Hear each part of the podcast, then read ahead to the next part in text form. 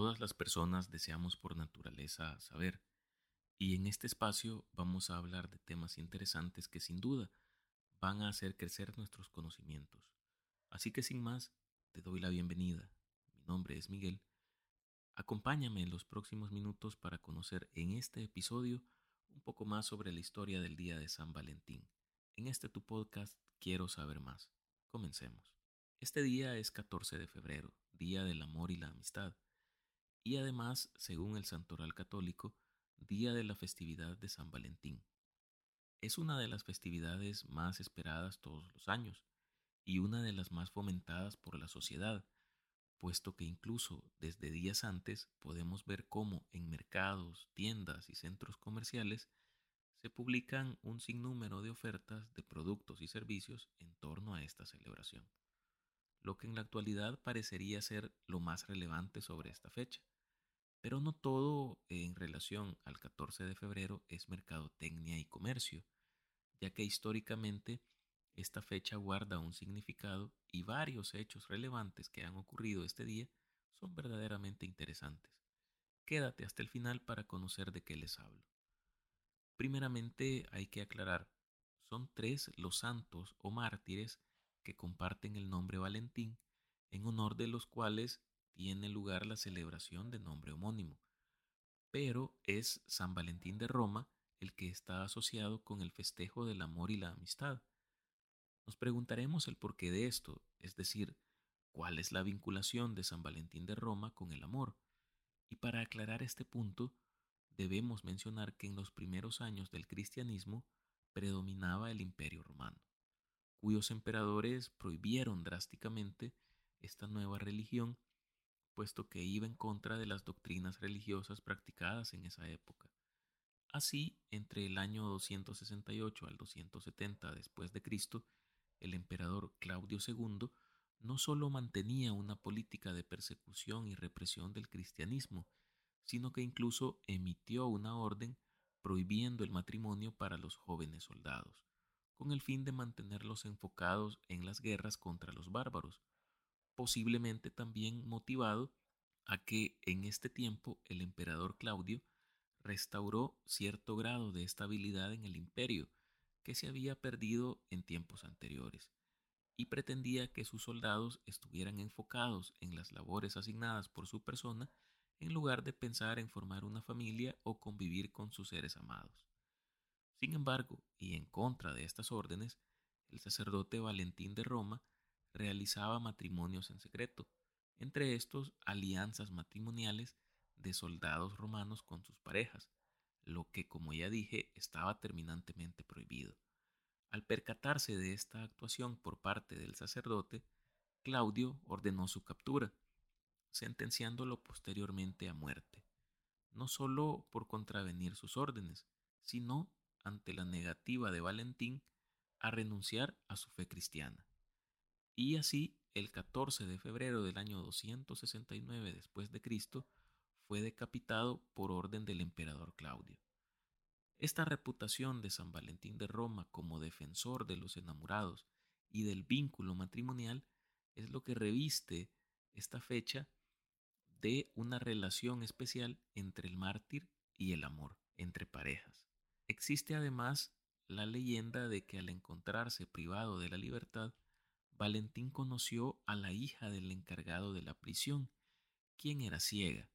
Ante esto, Valentín pasó los últimos días mientras esperaba su ejecución orándole a Dios para que le concediera a la muchacha el don de la vista, y mientras era trasladado a la plaza pública donde sería ejecutado, Valentín le obsequió a ésta un papel con una nota escrita quien en ese momento eh, no supo de qué se trataba por su condición de ceguera, y finalmente, al momento en que abrió el papel, logró ver por primera vez observando una frase que decía Tu Valentín. De esta historia me pregunto, si la joven era ciega y nunca había visto nada, ¿cómo supo leer el mensaje? Pero bueno, no vamos a arruinar el simbolismo de la leyenda. La celebración de San Valentín fue declarada en el año 498 por el Papa Gelasio I, con la finalidad de eliminar o contrarrestar festividades paganas del pueblo romano que aún se celebraban. Sin embargo, posteriormente, en el año 1969, la festividad fue borrada del calendario eclesiástico, pero esto no evitó que la fecha continuara celebrándose, inspirada ya en estos tiempos más que nada por la mercadotecnia y el capitalismo. Pues esta fiesta junto con la Navidad son de las fechas que más comercio generan alrededor del mundo, y en la actualidad ha perdido todo su significado con el que surgió. Esto básicamente a que, sin importar la religión que se profese, la mayoría de personas celebran, entre comillas, el amor y la amistad cada 14 de febrero. Diferentes sucesos interesantes y curiosos han tenido lugar en esta fecha 14 de febrero a lo largo de la historia, dentro de los cuales podemos mencionar el ocurrido en fecha 14 de febrero del el año 1503, cuando se fundó en España por decreto real la Casa de Contratación de Indias, con el objeto de regular el comercio y la exploración del Nuevo Mundo.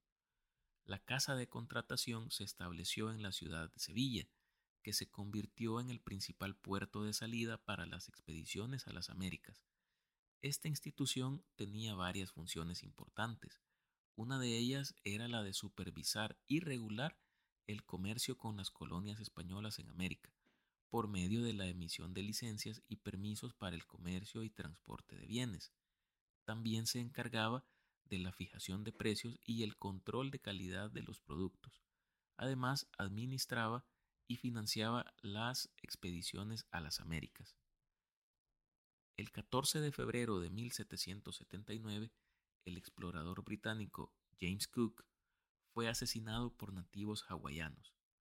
Cook fue un explorador, navegante y cartógrafo, capitán de navíos de la Marina Real Británica. Destacó por sus viajes a territorios del Pacífico Sur que no habían sido explorados anteriormente, los cuales cartografió con gran detalle, entre estos Nueva Zelanda y Hawái, donde falleció. El 14 de febrero de 1876, Alexander Graham Bell patentó formalmente el teléfono ante autoridades estadounidenses, aunque en realidad dicho aparato fue inventado por el italiano Antonio Meucci.